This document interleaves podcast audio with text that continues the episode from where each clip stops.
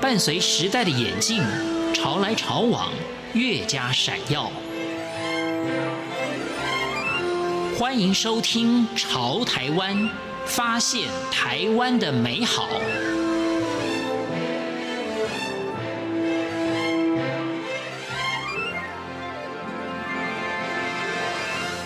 听众朋友您好，欢迎您收听《潮台湾》，我是文心。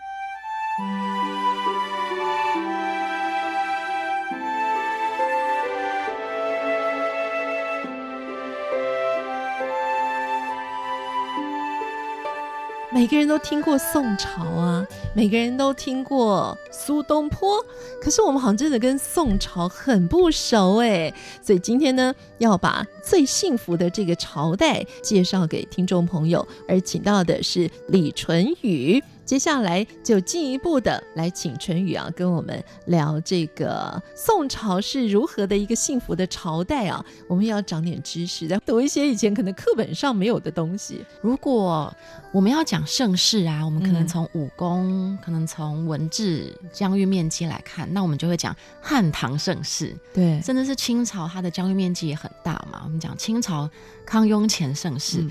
怎么讲好像都落不到宋朝身上，我们都会觉得哎呀，它好像疆域不是很大，然后有些外患也搞不定。可是如果我们从艺术啦、文化上面来看的话，它其实是整个古代它的这个人民的收入是嗯最好的。它那时候占全球 GDP 的三分之二，然后人口数也比同时间的欧洲就多好几倍。那百姓有钱，皇家呢，他的生活跟百姓之间没有太多的隔阂，换句话说，很亲民嘛。对那可以看到很多很精彩的文化啦、艺术啦、思想，那都出现在这个时候，甚至是我们现在过的一些节日，过年啦，还是什么嗯元宵啦、等等的，其实那个过节的方法就是奠定在宋朝这个时候，那影响到我们现在。所以我觉得，如果我们的生活可以有一个源头。去看一下，呃，怎么来的啊？然后为什么要这样？为什么要那样？那宋朝其实是一个还蛮重要的一个转折点。呃，我们的历史教科书都嗯讲宋朝积弱不振啊，嗯，或者是这个强干弱枝等等，这个有一点点对他们不是那么公平啦。嗯对，就是宋朝其实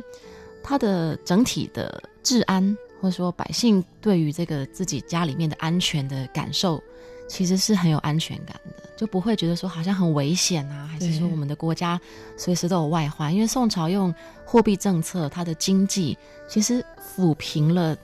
外患的所有的困扰。嗯但我觉得这就是百姓相对就会很安定的生活嘛，就嗯皇帝就不用担心那么多了。那百姓的经济能力都负担得起，所以它嗯就是一个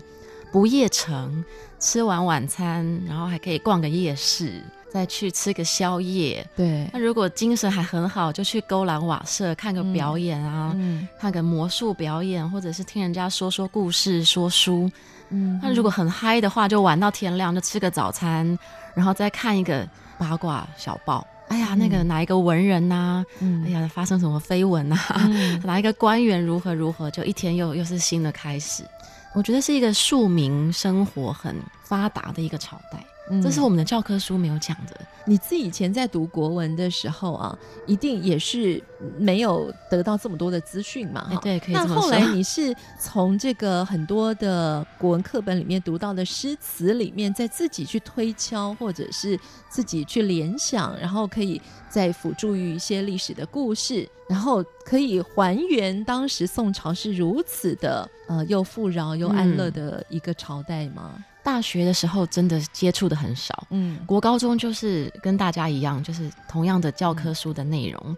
那大学就是一本文学史，大概讲的也是当时候的文学概况。嗯可是透过文学史就发现，啊，有一些诗词其实很活泼，然后有一些散文好像，诶，也没有那么的难以接近，嗯哼相对的还蛮亲民的。那到了研究所之后，就开始看一些那个时候的什么嗯各式各样的小说啦，嗯然后当时候的画本啦，或者是那个时候的人写的各式各样的故事，就发现它其实是一个很简单就可以接近的一个朝代。然后那些文字没有那么的难以理解，就觉得嗯，真是个好朝代、好时间点。那嗯可以谈恋爱啦，然后吃吃喝喝啦，交通旅行，你要出去玩、自由行还是跟团都很方便。从很多的绘画还有当时候的文字记录可以看到，嗯就觉得好像要接近古代人也没那么那么难，嗯对啊，就觉得宋朝是一个想要穿越的话，好像回去宋朝还蛮吃喝玩乐的，还蛮自由的一个国度，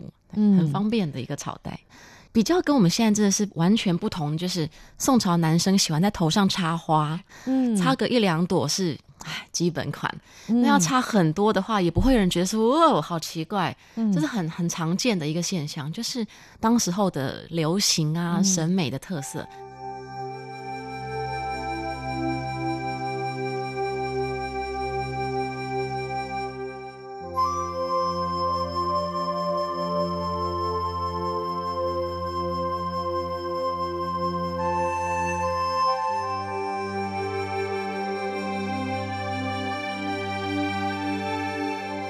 接下来要来谈的是宋仁宗他喜好相扑，，对，哦但是女子相扑，女子相扑，当时有这么开放啊？是啊是哇啊，他就是在上元节，他就嗯看这个各式各样的表演，他最喜欢看就是女子相扑，嗯哼，这是很特别，然后对，很有名的一个官员司马光，嗯他就觉得你这个身为一个帝王，好像不应该要沉迷于这样的娱乐当中，嗯好像百姓会学你嘛，对啊，然后好像这个应该要勤于政事啊，你都在看表演，这样不好。他就写了一个建议，皇帝嗯不要再看相扑啊，要不要一直在玩乐，嗯你应该要勤政的一个奏折给皇帝。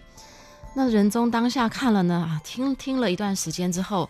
哎，好玩的还是放弃不了的，嗯而且甚至到了南宋的时候，还是要很流行。然后那些女子相扑的那些女孩子，嗯还有艺名，嗯，就是已经红到他还有艺名，所以我们就知道这个司马光啊，他的这个建议呢，只有奏效了一小段时间，后来就大家还是很喜欢看，因为很有钱啦，宋朝就很有钱，然后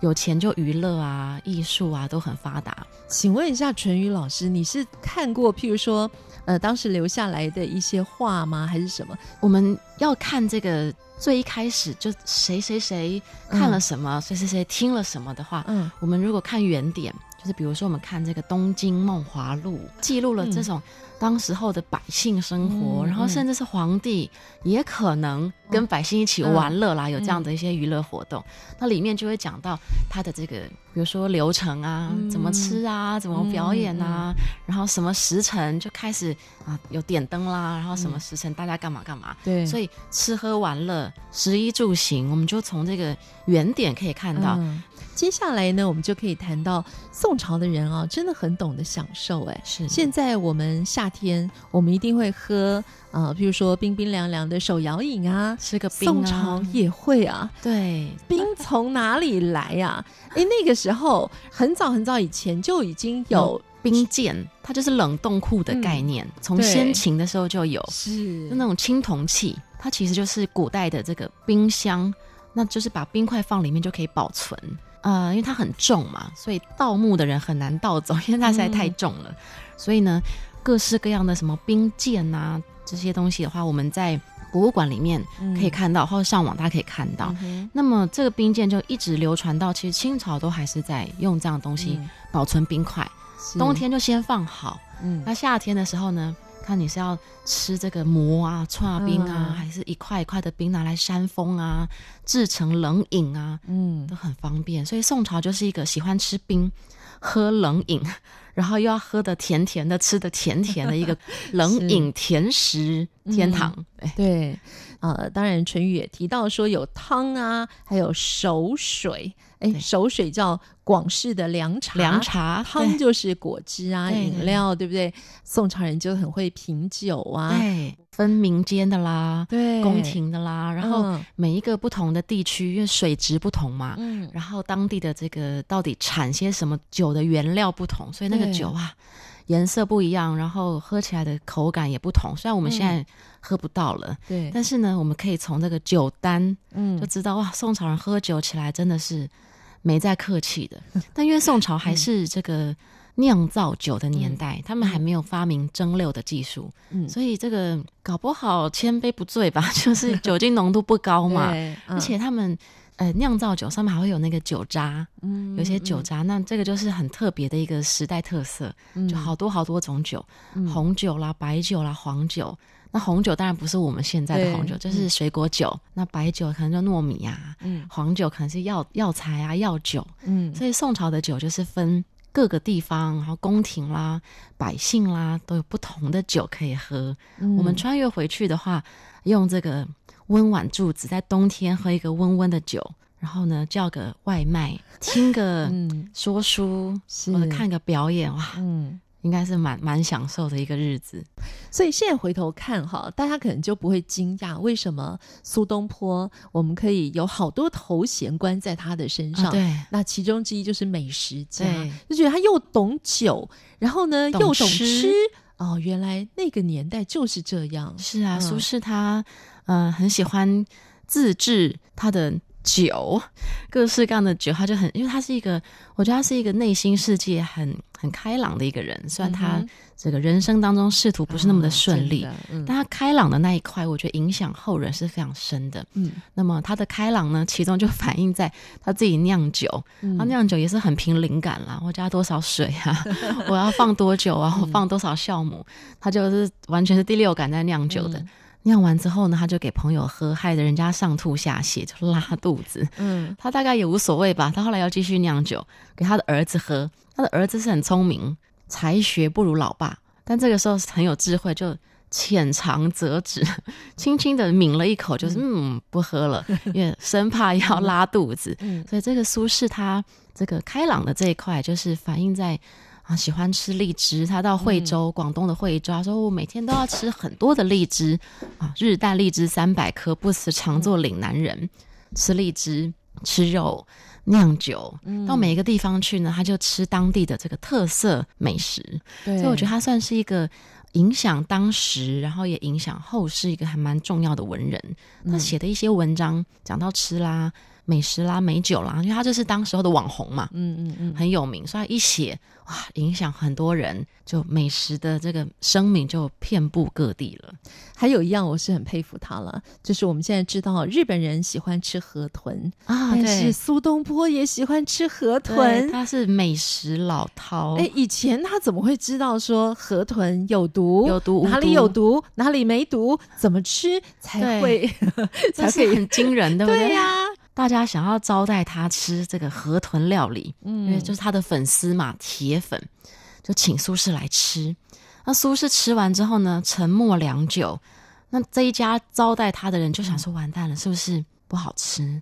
是不是他中毒了？等等，就很担心嘛。没有想到他吃完之后，沉默良久之后，突然间很开心，嗯他说哎太好吃了，我就算在这边死掉也没 关系。他知道是有毒的，嗯可是为了吃，对然后这么美味，死了也没关系。嗯所以这个宋朝我们就知道，哎呀，有钱没钱，对吃都还是很执着。然后对于嗯是这个河里面的、海里 面的、